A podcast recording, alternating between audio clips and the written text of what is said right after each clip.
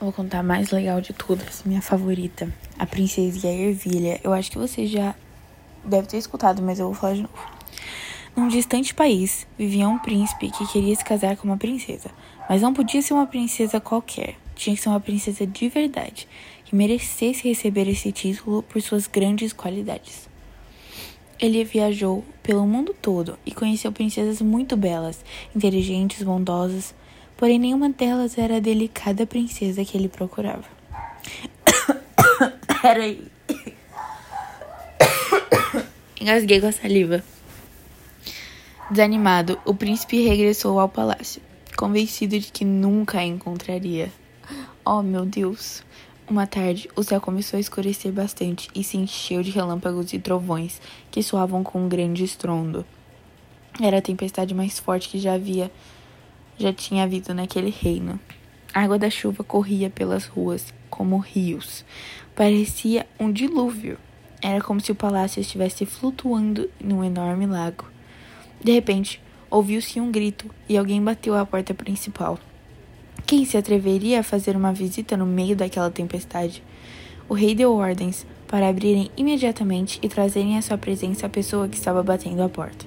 Obrigado por me receber, majestade, disse uma jovem com voz doce. Sou a princesa do reino vizinho. Saí para dar um passeio e fui apanhada pela tempestade.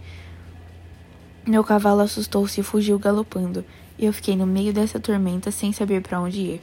Vi esse palácio ao longe e decidi vir aqui pedir ajuda.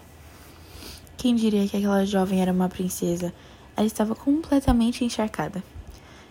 Enquanto falava com os reis do salão do trono, formou-se uma grande poça de água ao seu redor. A cada passo que dava, jorrava água dos seus sapatos.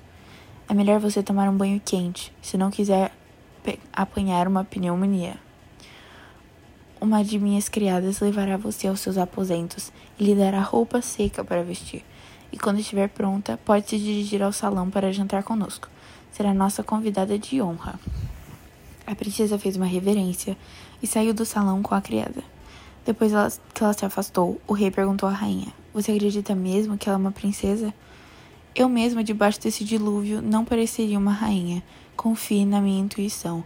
Algo me diz que talvez ela seja a princesa que nosso filho procura, comentou a rainha, sorrindo. O príncipe havia escutado as palavras de sua mãe, com um pouco de curiosidade. Não queria se iludir, mas havia algo na voz doce daquela princesa que a tornava encantadora, apesar de seu aspecto completamente desalinhado. Quando a princesa desceu para jantar, estava radiante. Era realmente uma princesa lindíssima e muito distinta. Depois do jantar, enquanto a princesa conversava com o rei e o príncipe, a rainha ausentou-se por alguns instantes e mandou trazer vinte colchões, que foram colocados sobre a cama onde a jovem ia dormir. Quando os criados saíram do quarto, a rainha colocou uma ervilha por baixo dos vinte colchões. Pouco depois, todos se retiraram aos seus aposentos para dormir. Na manhã seguinte, a princesa apareceu para tomar café com uma cara de sono e, ao vê-la, a rainha perguntou: Você dormiu bem?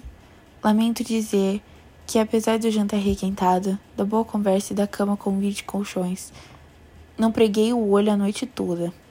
Uma coisa redonda e, e dura cravava-se nas minhas costas e não me deixava dormir.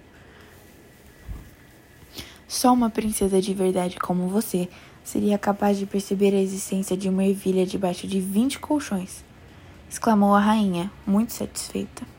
Um mês depois, o príncipe e a princesa casaram-se e foram felizes e comeram perdizes que a mim não deram porque não quiseram. Fim. Não vou contar mais historinhas, eu acho que eu vou gravar mais algum episódio, algum mais uns dois só falando coisas mais tarde, mas é, eu acho, eu espero que você tenha gostado da, das historinhas, porque eu não pensei em nada melhor que isso pra. Desculpa. Mas eu espero que você goste.